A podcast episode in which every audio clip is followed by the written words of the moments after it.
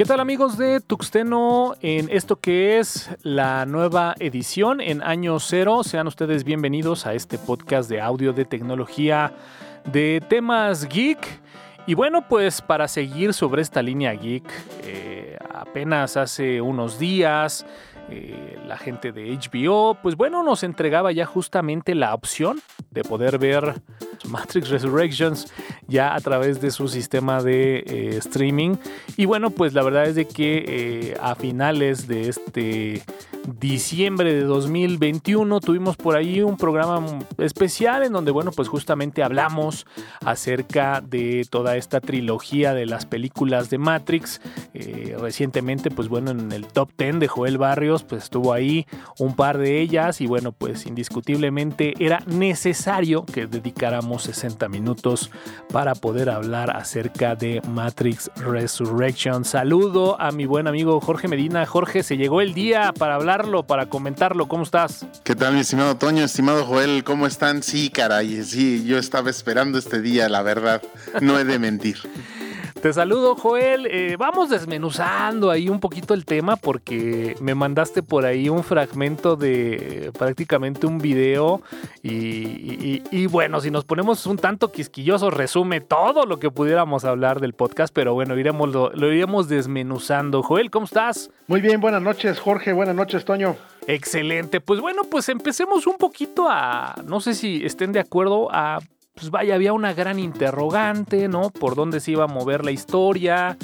¿Y por qué no empezamos un poquito, Jorge? ¿Cómo, cómo le empezaste tú a vivir los, los primeros minutos? Pues bueno, eh, un tanto pues digamos, eh, la nostalgia es un factor que juega muchísimo porque pues de alguna forma la película empieza, ¿no? Ahí muy similar a como justamente empieza Matrix 1 y pues la nostalgia a flor de piel, ¿no, Jorge? Híjole, es que eh, cuando empecé a ver la película sí sí vinieron un cúmulo de sentimientos encontrados de, pues de ver la, primera, la primera parte, Matrix 1, en 1999. Yo, pues la verdad sí me hice muy fanático porque yo la fui a ver al cine y además la vi en DVD y luego la vi en, en plataformas digitales.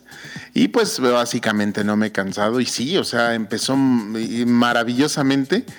Eh, me gustó bastante el look de, las películas que ha venido trayendo el actor que hace a Neo, que es Kenny Reeves, que pues viene su look acá muy al estilo de las películas estas de John Wick. Pero eh, a la película en sí le, queda su, pues su, vestimenta, su, forma de ser, ¿no? Sí, es de repente difícil, ¿no? Eh, como que ver a, a Keanu Reeves en este look eh, de Matrix, que como bien comenta, sabemos que además, ¿no? Está como que justamente grabando en paralelo, o estuvo grabando en paralelo, ¿no? Lo que fue la, película de Matrix con eh, un episodio más de John Wick. Entonces seguramente esa fue una de las líneas importantes a, cuidar. Aunque también habrá que decirlo, hay algunas escenas en donde, bueno, pues trae el cabello corto, que desde mi punto de vista creo que por ahí eh, a lo mejor son efectos especiales, porque bueno, pues obviamente eh, de tener el cabello largo a corto, o normalmente lo que hacen es como que cambian la secuencia de las escenas y probablemente hayan sido de las últimas. Pero bueno, para, para seguir ahí paso a pasito, Joel, eh, ¿cómo, cómo, le empezaste tú a disfrutar la, la, película? Platícanos, la nostalgia, bueno, a tope, ¿no? Sí, efectivamente, vaya, igual que Jorge, este, quienes vimos la versión original del 99, pues obviamente este, esta nueva secuela, pues nos, así que nos, nos da un sentimiento, como ya lo dijiste, de, nostalgia, de, por lo menos de saber qué siguió de la historia, de, ver que Neo no se murió, lo, resucitaron, igual que Trinity. Este, pero en general, yo siento que es una secuela que nadie pidió, para serte sincero. Yo creo que hubieran dejado el final de, Matrix Revolutions así como estaba, dejar ahí y ya el cierre completo de la historia, no, no extenderlo mucho más allá de, lo que, de lo que debería, porque finalmente cuando tomas este tipo de, de, secuelas que nadie pidió y que seguramente alguien dijo vamos a hacer dinero de esto, pues hicieron un, un, script que no es tan malo, pero definitivamente no, no agrega gran cosa al, a lo que es la, la franquicia. Eh, es, eh, yo creo que en cuestión de, calidad de historia, yo creo que es muchísimo mejor la primera y, Matrix Reloaded. Este, definitivamente, inclusive creo que siento que es mucho mejor este, este, la, la, tercera entrega. Y esta es, eh, la siento floja. Eh, algo le pasa a la historia que se siente floja. Eh, no tiene ese mismo espíritu que tenía la, primera, la primera, así que la, primera parte. Y trataron de darle muchos guiños precisamente a, las, a, las precuelas. Trataron de darle muchos guiños por todos lados, pero digo, y eso lo agradecemos los fans. Pero honestamente, la, la historia como tal no tiene una fuerza vaya, no tiene la misma fuerza ni el impacto que tuvo la primera, la, primera parte, definitivamente. Sí, no, no tiene punch. Entiendo perfectamente lo que, lo que tratas de comentarme. No tiene punch. Eh, la historia, pues como bien comentas, ¿no? Este, incluso no sé si les pasó que cuando empiezas a ver un poco la película, los inicios, pues da esa sensación, ¿no? De pues todo está en orden, ¿no? Eh, ya pasó, ¿no? Este, el sol sigue saliendo, ¿no? La Matrix sigue operando. Y, de repente, pues sí, ¿no? No trae, no trae ese punch. Eh, esta parte que comentas de los guiños, eh, encontramos una gran cantidad de partes en la película en donde hasta cierto punto creo que se abusa del recurso.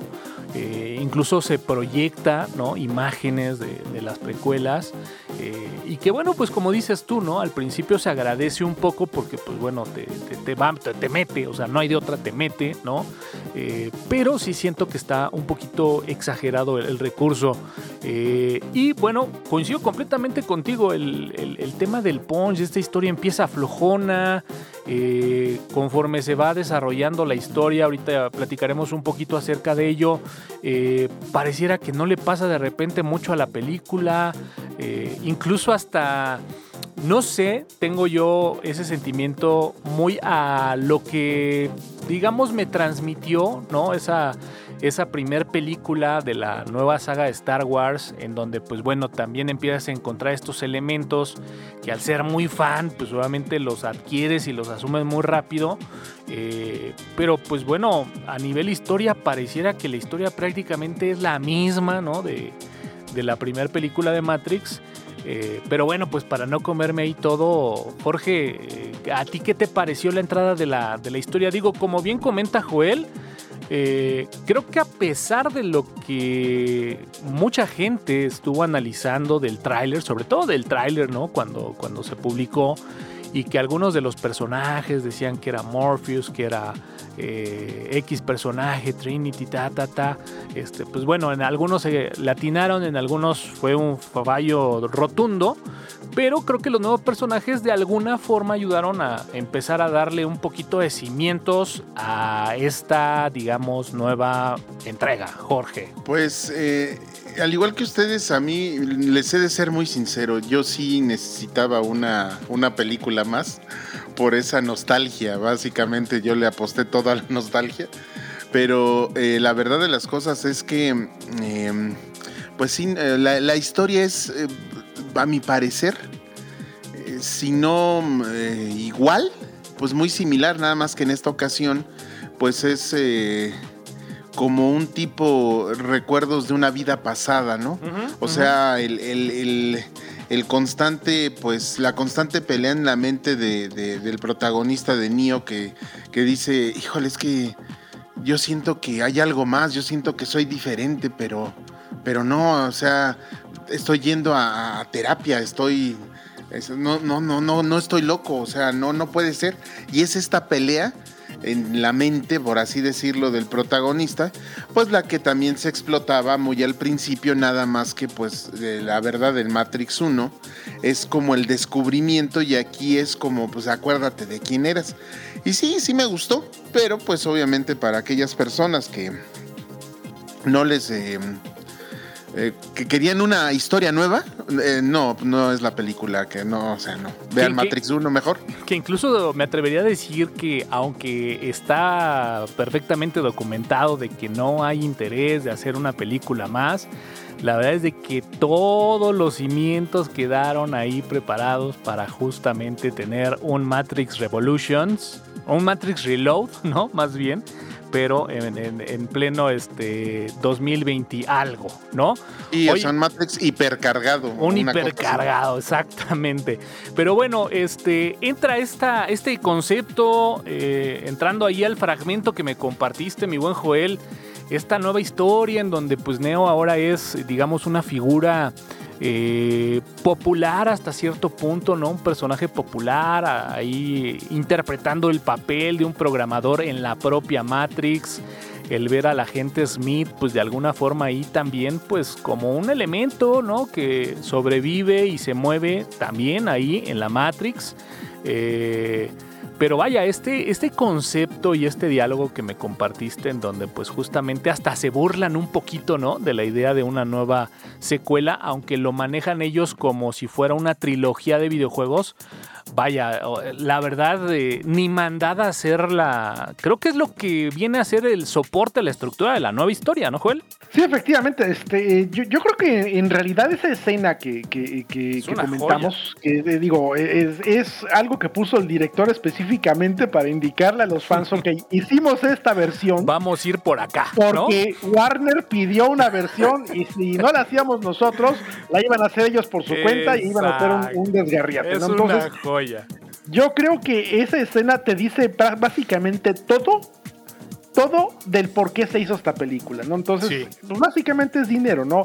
Ahora, los estudios de Hollywood están pasando por una crisis y ya desde hace muchos años, en donde eh, básicamente hacen refritos y secuelas de, de, o sea, refritos que nadie pidió y secuelas que nadie pidió de cualquier cantidad de franquicias que se te puedan ocurrir. Y, fíjate que es algo curioso, que también te mandé por ahí un enlace hace unos días, este, porque también tiene mucho que ver con la industria de la música, ¿no?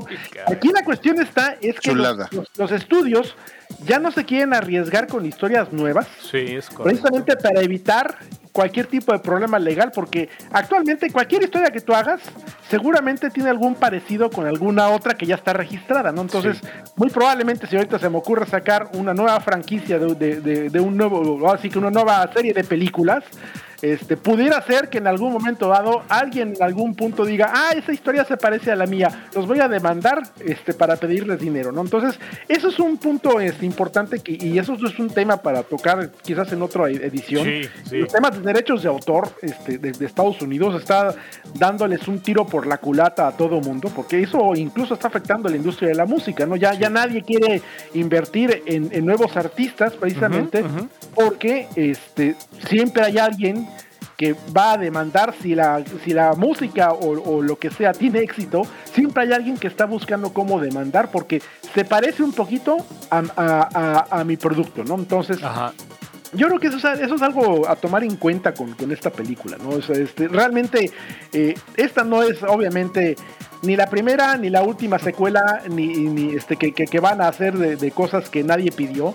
Este, y seguramente, yo estoy seguro que en dos o tres años van a, van a encontrar la manera de poder continuar de Matrix, sea o no con el elenco original o los directores originales, ¿no? Entonces, yo creo que ahí va, va, a ser interesante ver qué es lo que pasa en el futuro. Honestamente, yo quisiera que más bien en lugar de darle este, un seguimiento a la historia y una secuela a esta película, que honestamente si hacen una secuela va a ser un fracaso, sin importar si está buena o mala la historia, yo creo que más bien yo lo que haría es extender el universo que ya se tiene y tomar, por ejemplo, de Animatrix y generar este, una, una, una antología de, historia similar a Animatrix, ¿no? Finalmente eso es lo que llama la atención y eso es lo que enriquece la historia y es lo que te, llena los huecos de, la historia, ¿no? No, y es que además, como bien dices, el, el universo Matrix te da para...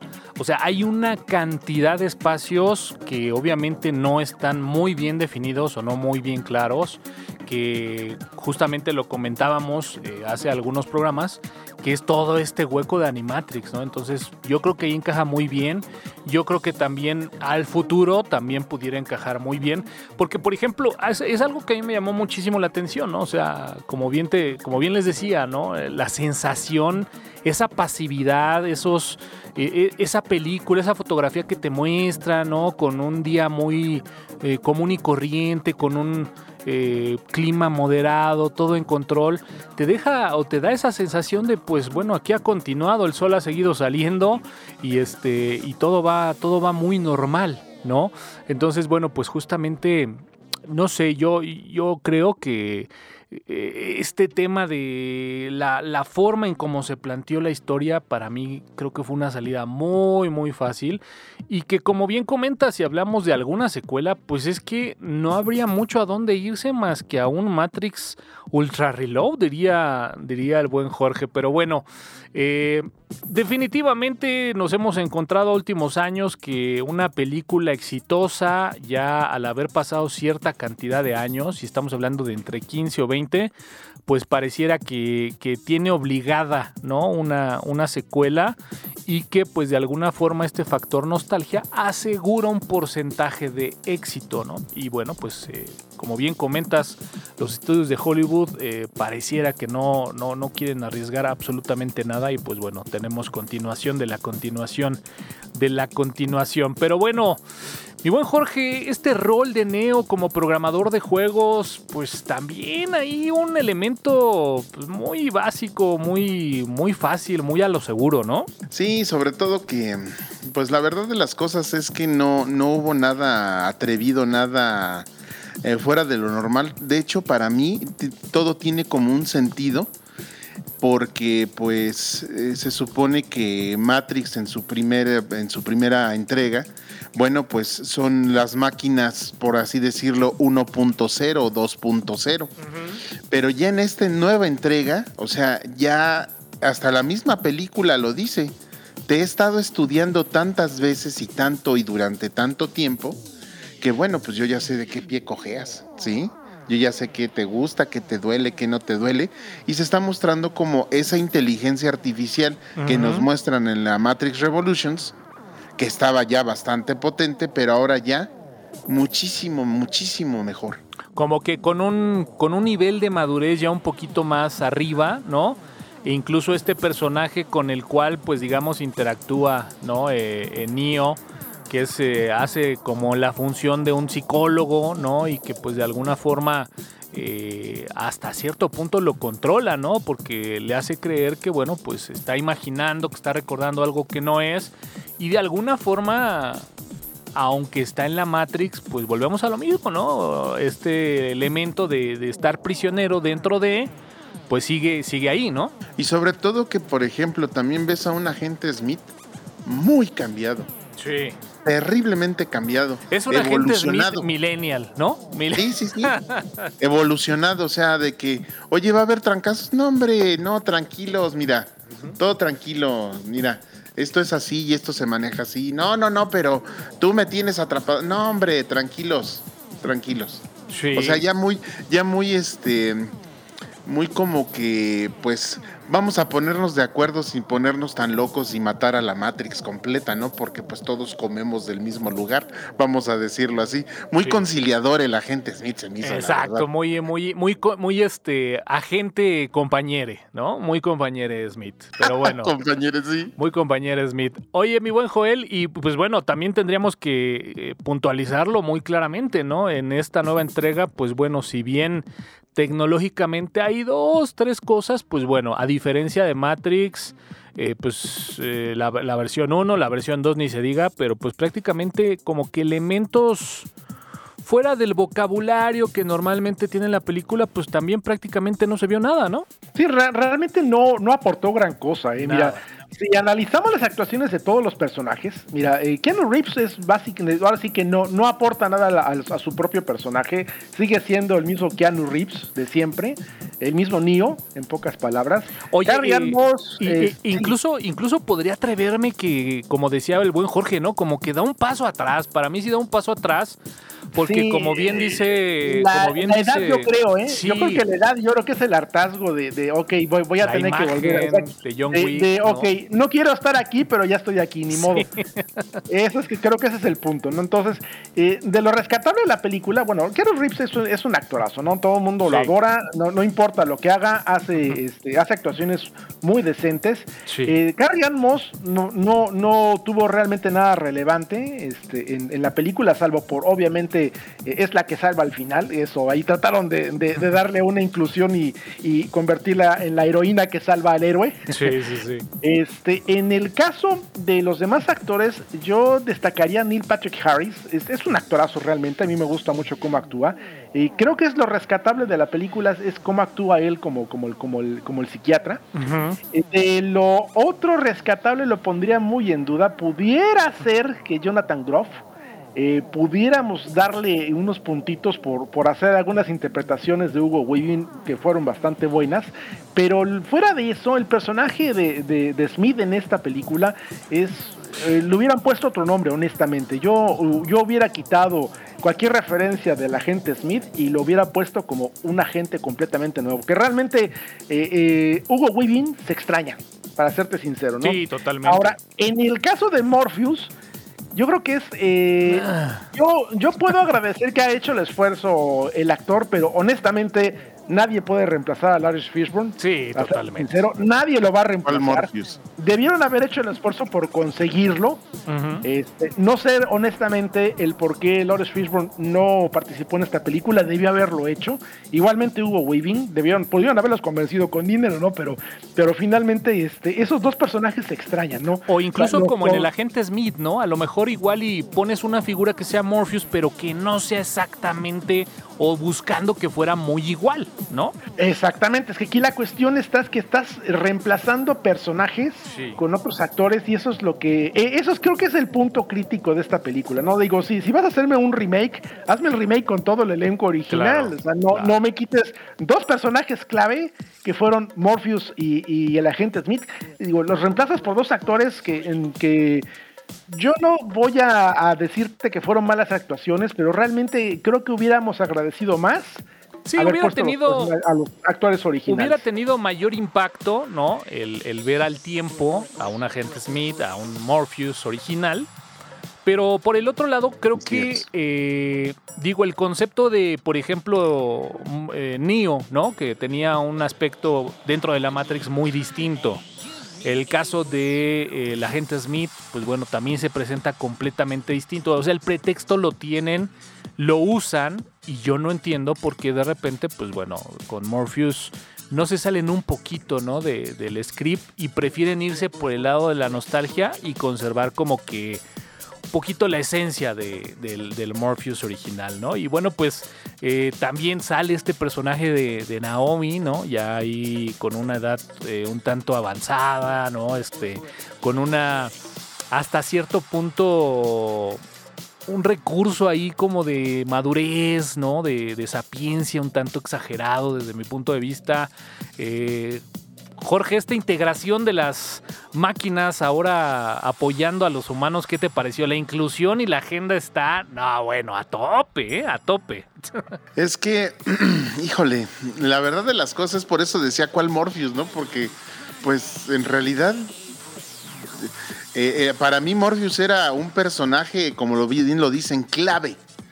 Y en esta entrega no fue nada. O sea, para mí no, no hizo nada.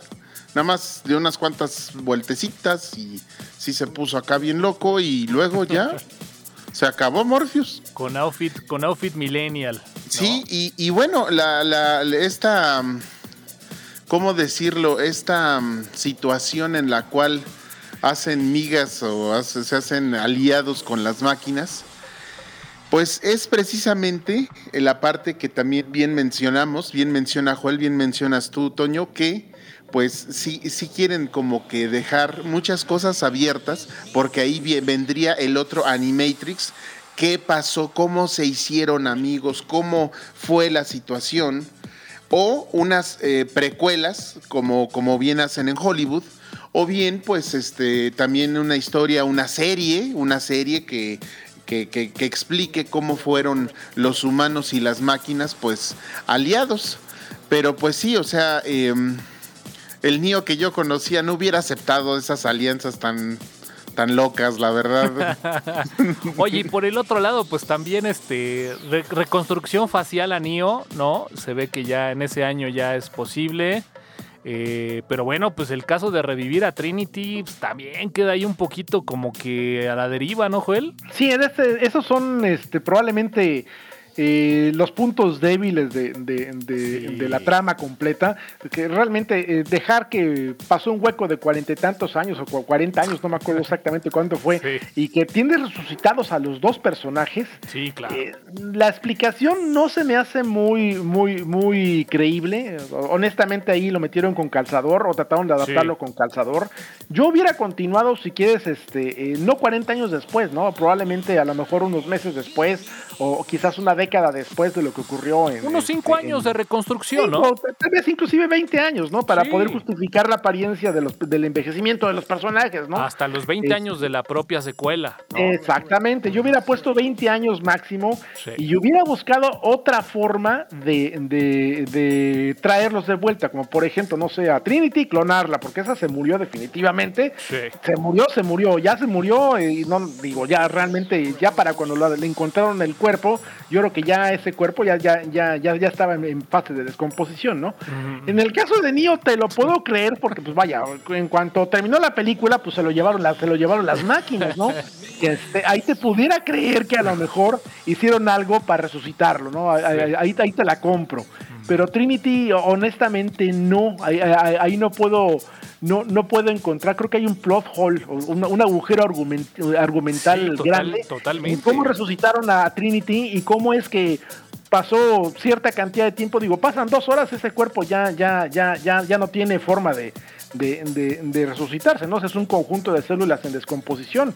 Y este, este, digo, ese, ese, ese creo que es, el, ese es uno de los puntos débiles. Más flojos, ¿no? Porque incluso hasta en la escena donde están supuestamente en las cápsulas y recuperan los cuerpos, pues no sé, a lo mejor hubieras puesto un cuerpo un poquito más mutilado, ¿no? Tipo, tipo O este. clones, o, o o cl- clonar a los, clonar a los, clonar a Neo y, o clonar a Trinity, ¿no? Y implantarle las memorias. Creo que eso sería mucho más, hubiera sido mucho más sencillo. y fácil de digerir con, con, vaya, el argumento que se ha venido explicando, ¿no? Pero bueno, pues prácticamente eran cuerpos este, totalmente sin un rasguño, ¿no? O sea, totalmente sin un rasguño. Pero bueno, pues finalmente es parte de la, de la ficción, pero sí son de esos elementos que nos van dejando ahí ah, un poquito, un poquito, pues no tan a gusto, tan conformes con, con esta nueva entrega, ¿no? Y bueno, pues eh, de los elementos, ¿no? Obviamente que tendríamos que hablar, que pues obviamente son un gran distintivo de la saga. Pues todo este tema de los blue pills y los red pills, eh, pues vaya, seguramente yo no sé si al final de cuentas, pues eh, han sido películas que han tenido mala fortuna por el momento, por la pandemia, por toda esta situación. Pero, pues vaya, finalmente eh, es una es de las primeras o de las pocas películas que veo que después de estar en cine entran o ingresan tan rápido a un sistema de stream, al menos de los que estamos viendo, que creo desde mi punto de vista, no sé qué opinas Jorge, pues prácticamente va a ser como la tendencia de lo que viene, ¿no? Por el tema de la pandemia. Sí, Toño, fíjate que sobre todo es que, eh, pues el tema de la pandemia, eh, el tema económico también, porque pues obviamente pues la, la pandemia que trae consigo pues desastres económicos y bueno, pues ahora todo es más caro, entonces ir al cine ya no es todavía un lujazo, pero pues se está acercando mucho.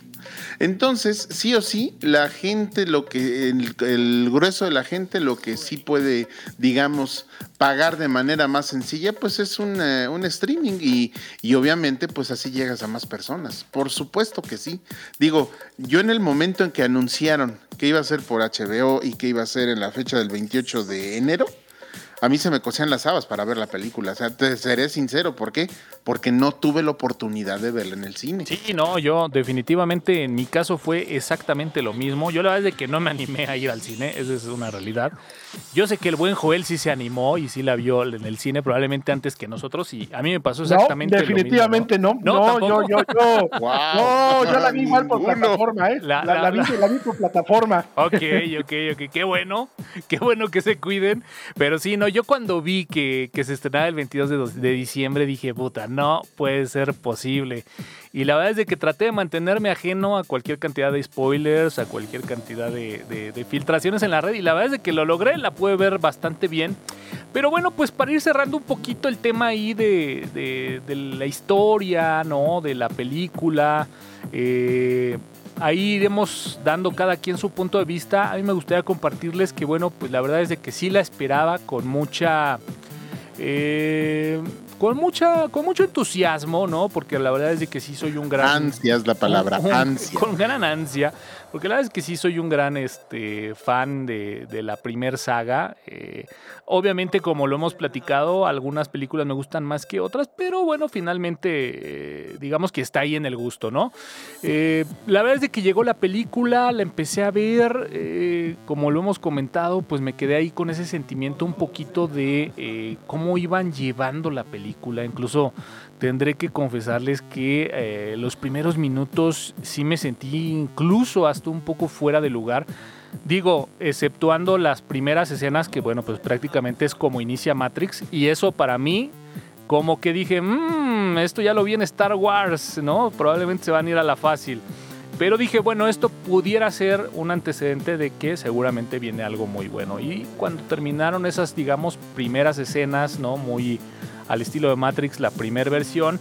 Eh, sí me perdí un poquito en la historia. Eh, esperaba como que un poquito más de. A lo mejor hasta de complejidad en la historia, ¿no? No, no, no sé si ustedes estarán de acuerdo conmigo, pero eh, incluso podría decir que la historia, pues al final de cuentas, como lo decía Joel en ese pequeño fragmento que, discutíamos, hasta cierto punto, pues fácil, ¿no? Fue así como aventar la, las cartas y las que quedaron encima de la mesa, pues esas son, ¿no? Eh, y ya conforme fue avanzando la película, ya muy para llegar al final, eh, pues yo sí tendría que decir que al final de cuentas me quedé como que esperando un poquito más. Eh, como que algo que nos dejó Matrix al principio, pues fue esta vanguardia, esta innovación, esta nueva forma de hacer efectos especiales que acá, pues bueno, incluso hasta me atrevería a decir que pobre o muy de lo que hemos visto normalmente en otras películas.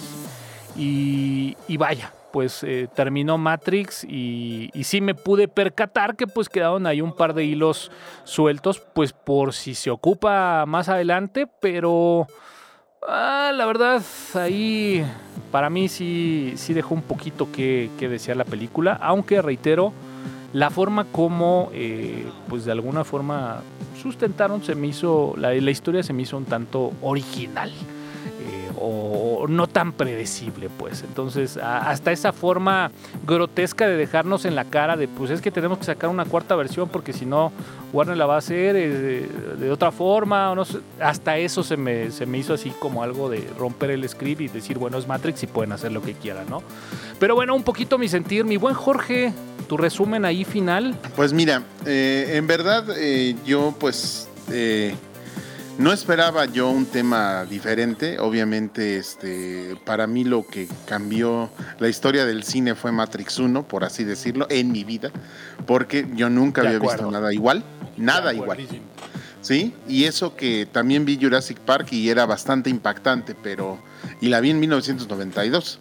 Pero Matrix sí dije, wow, o sea, esto es muy distinto porque tiene todo, tiene acción, tiene tiene una trama, tiene... Eh, inclusive tiene cuestiones filosóficas que se podrían debatir mucho, mucho tiempo. Y eso fíjate que en lo personal en esta cuarta entrega sí me, sí me gustó. Hay una escena en donde está este, el, terapeuta y está a punto de, pues terminar con Trinity. Y ahí es donde el terapeuta le dice, bueno, pues es que eh, yo hubiera querido que todo esto hubiese sido pues pues bonito y bueno, por así decirlo, ¿no? Por dar un resumen. Este, bonito, bueno y feliz, pero fíjate que he visto que ustedes, a pesar de todo, refiriéndose a la raza humana, funcionan mejor con dolor. Porque ponen toda su energía en ese dolor. Dije, wow, eso, eso sí es algo que yo sí puedo decir que sí me gustó mucho, al igual que em, las, las escenas, cómo se fueron dando, porque para mí tienen una lógica, una lógica de programadores hacer una réplica. Y si ya tienes un elegido, pues ahora tienes a la elegida, ¿sí? Y si ya tienes un programa disruptivo que es el, este, el agente Smith, pues ahora ten una versión mejorada, por así decirlo. Y todo este tipo de, situaciones que hacen, digamos, pensar un poquito, eso fue lo que a mí realmente me agradó y yo con eso me quedé de la película, porque al final del día, pues yo no pude contradecir en nada al terapeuta. No puedo decir, no, nos encanta la felicidad pues sí nos gusta, pero es, también él tiene razón, a, mi manera de ver. Sí, mucha, mucha doctrina Matrix, como bien dices, que no podía hacer falta y que bueno, pues finalmente no es más que un ejercicio sociológico de lo que finalmente vemos y por eso es que de repente, pues bueno, nos identificamos, ¿no? Y, y, a lo mejor muchas veces podemos reflejarlo. Pero bueno, como bien dices, son de las cosas que no podían hacer falta. Mi buen Joel, ¿Qué, podrías ahí como que ir cerrando en, tu análisis de inicio a fin?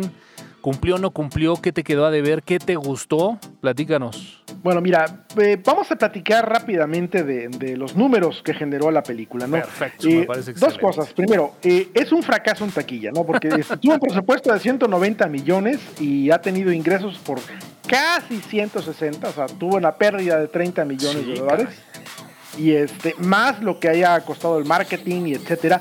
Ahora, parte de este fracaso en taquilla se, se atribuye a que hicieron el estreno simultáneo en Estados Unidos en, en, HBO Max. Entonces, eh, eso se puede entender y, de, hecho se puede entender, incluso hasta se puede uno sorprender, hoy 155 millones con, con, con, un estreno simultáneo en plataforma, ¿no? Sí, correcto. Entonces, eh, ahora, eh, de, por otro lado, yo lo que veo es lo siguiente, ¿no? Digo, The Matrix es una franquicia con la que crecimos básicamente la generación X y los, este, los generación X, básicamente. Sí, básicamente. somos generación X. Ahora, en, en este caso, eh, nuestra generación pues obviamente fue la que tuvo mayor interés en esta película. Las nuevas generaciones no tuvieron ningún tipo de interés, yo creo, en ese tipo de películas.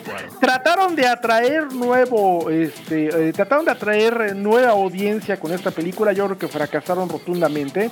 Primero porque pasa como, como pasa igual con todas las franquicias que ya están establecidas, que ya llevan muchos años sin secuelas, ¿no? Este, este, eh, a las nuevas generaciones no les llama la atención, ellos están más interesados en otro tipo de cosas. Ahora, se le pone este, mucha, se le pone mucha inclusión a esta nueva, a, a esta nueva secuela pero es algo que eh, probablemente no le interesa mucho a la generación X, ¿no? Sí, a quien lo iba a consumir. Es un producto que estás generando, exactamente, o sea, ¿quién va a consumir la película? Es eh, algo parecido a lo que pasó, por ejemplo, con la película de los cazafantasmas femeninos, ¿no? O sea, eh, ¿para quién haces la película? ¿Para los fans o para, o para tu nueva audiencia, no? La nueva audiencia no le interesa porque es una franquicia de, de cazafantasmas que empezó en los años 80 y terminó en los años 80, ¿no? Entonces, nadie de las nuevas generaciones sabe qué son los cazafantasmas más ni les interesa. Y ahora, a las nuevas generaciones, agarras y nos pones cazafantasmas femeninos, nos quitas los personajes originales. Y, sí, no, no, no. Entonces, es un insulto al, al, fandom como tal, ¿no? Entonces, y eso eh, terminó en que fue un fracaso también aquí. Ahora, en este caso pasa exactamente lo mismo. Están, este, eh, están metiendo inclusión, están metiendo una nueva versión, tratando de atraer nueva audiencia y la nueva audiencia no tiene interés alguno. Los que tienen el interés en esta película, pues somos los que vimos las películas originales. ¿no? Entonces, este, no creo honestamente que, que, esta película haya aportado algo a las nuevas generaciones como tal. No les va a interesar el concepto porque probablemente ya está muy desgastado o probablemente el concepto ya está muy envejecido para ellos. ¿no?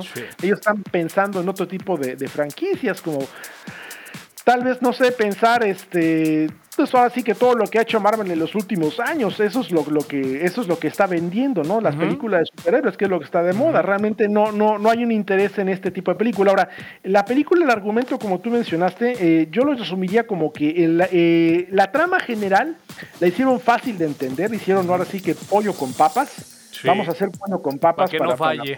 Para, que no falle, ¿no? Entonces, creo que le faltó eh, profundizar en algunos, en algunos temas, hacerla un poco más compleja, no hacerla tan fácil de digerir, porque realmente la primera película no fue fácil de digerir, pero no. un impacto brutal, ¿no?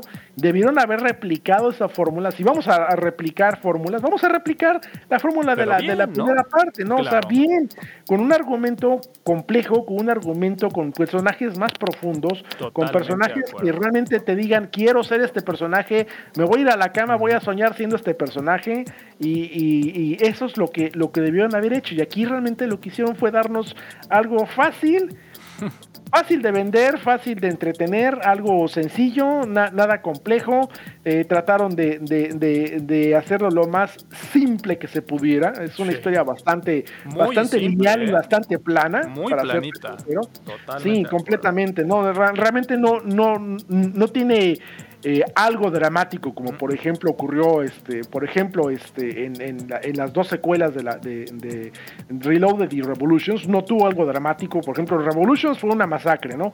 Y luego este, en, en, Reloaded, pues obviamente todo lo que pasó, eh, los personajes que se murieron, los personajes este, este, que, que, tuvieron este. Pues hasta el mostrar la, la, realidad de los personajes, ¿no? Esa, no, definitivamente, ¿no? Y esa es la, cosa, o sea, no, realmente no tiene ningún punto dramático realmente no, no la, historia como empieza, eh, bueno, más bien como tú quedaste en, The Matrix, al final terminas igual, o sea, ya, eso fue todo lo que, de, hecho podemos hacer un brinco de, desde aquí hasta el final de la película, yo creo que realmente no, nos perdemos de nada, exactamente. Sí, y, y fíjate que concuerdo contigo porque justamente, pues no sé, yo, no se me va a olvidar que, por ejemplo, eh, a la gente que le llegué a recomendar ver Matrix, la primera, ¿no?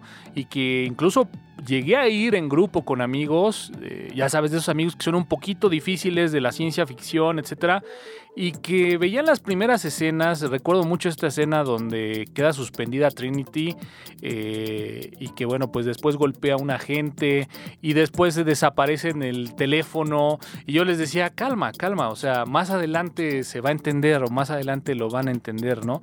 Y como bien dices, acá la historia es muy planita. Eh, me encantó esa analogía, pollito con papas para que no falle, ¿no? Y, quien no haya visto las anteriores lo pueda de alguna forma entender.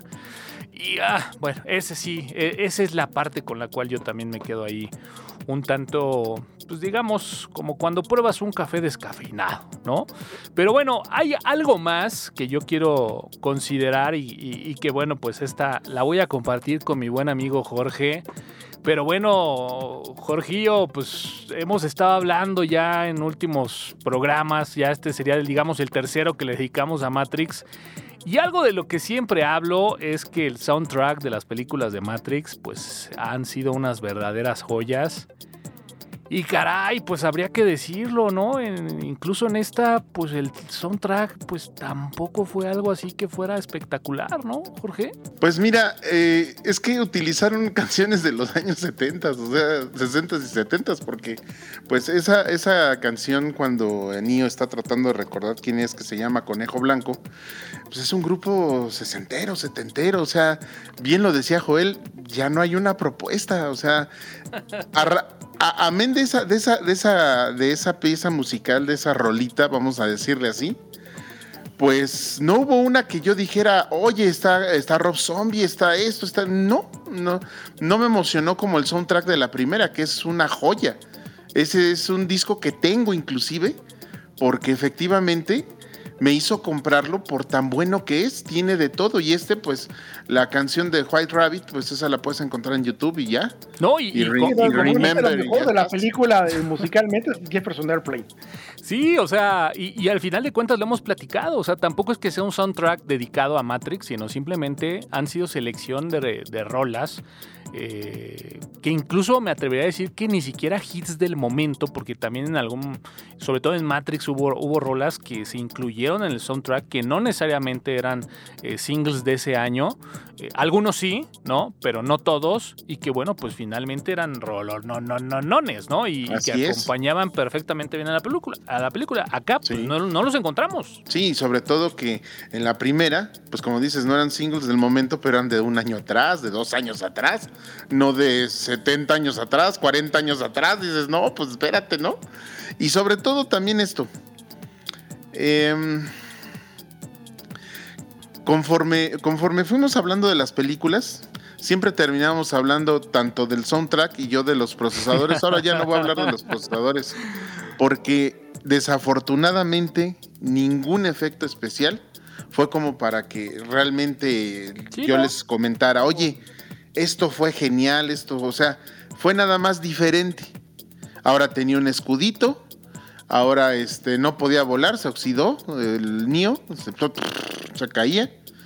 Y este, y pues eh, así un efecto especial que dijeras, wow. Inclusive hasta noté errores en las, en las secuencias. En la secuencia del techo, hay una escena que la hacen de día y otra de noche, y se supone que están en la noche. Oye, Joel, y el cierre volador, ¿no? Muy al estilo de Matrix 1, pues también, o sea, innecesario, ¿no? Sí, totalmente, digo, ya lo habíamos dicho, está lleno de guiños por todos lados, tratando de, referenciar a las, a las películas anteriores. O sea, lo mismo que, por ejemplo, la nueva trilogía de, Star Wars, ¿no? O sea, tratan de, copiar las fórmulas de las películas de, la primera trilogía. Este, y, y honestamente, no, no, no deja con buen sabor. O sea, digo, eh, pudieron haber hecho algo un poco más original. Digo, si vas a hacer una historia nueva, pues al menos ah, métele cosas realmente que, llamen la atención. O sea, pongan algo nuevo, novedoso. O sea, ya, ya ese final ya lo hayamos visto. Ya, ya son cosas que se han visto muchas veces.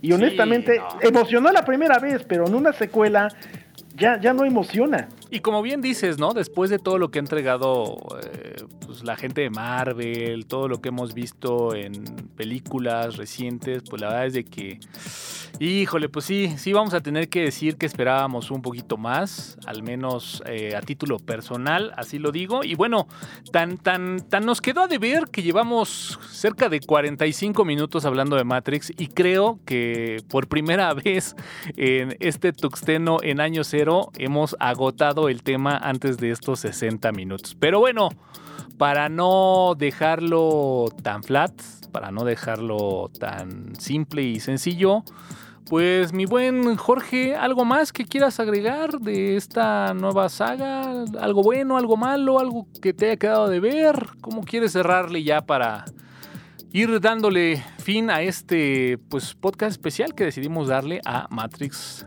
Resurrections? Pues eh, desafortunadamente para mí es, eh, es Matrix, le tengo mucho aprecio y mucho cariño a a, esa, a ese universo y aunque sean malísimas las películas, pues conmigo sí la van a sí la van a poder vender porque pues sí me late, o sea, me gusta.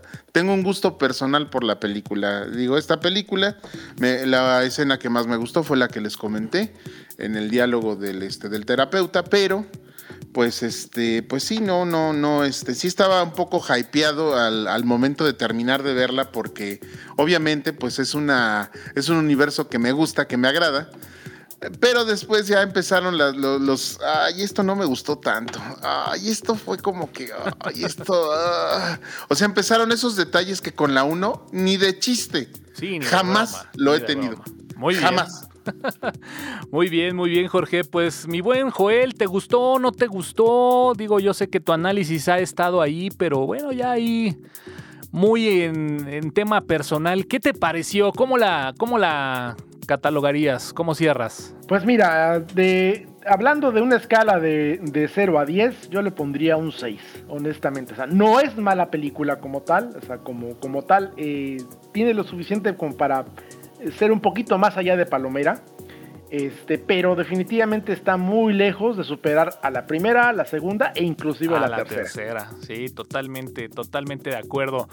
Yo, bueno, pues podría decir que eh, justamente coincido, creo que no es mala película, es una película ahí buena. Eh, Me pasa un poquito como con el tema de Star Wars, al ser fan de Star Wars, pues bueno, la verdad es de que la última trilogía no es de lo mejor, sin embargo, eh, pues al ser fan, ¿no? Se agradece que siga habiendo como que un poquito de material, eh, aunque bueno, hasta cierto punto ya también uno empieza a decir, bueno, si no hay la necesidad, como bien decías Joel, no, es una película que no pedimos, pero que de alguna forma dices, bueno, pues si ya está ahí, eh, pues la verdad es de que sí, sí generó ilusión, sí había una cierta expectativa y desde mi muy humilde punto de vista creo que este no se cumplió. Así que bueno, pues esta es la película, el análisis de Matrix Resurrections, que además no sé por qué, pero me cuesta un poco de trabajo como que relacionar el nombre de Resurrections con esta nueva película de Matrix. Pero bueno,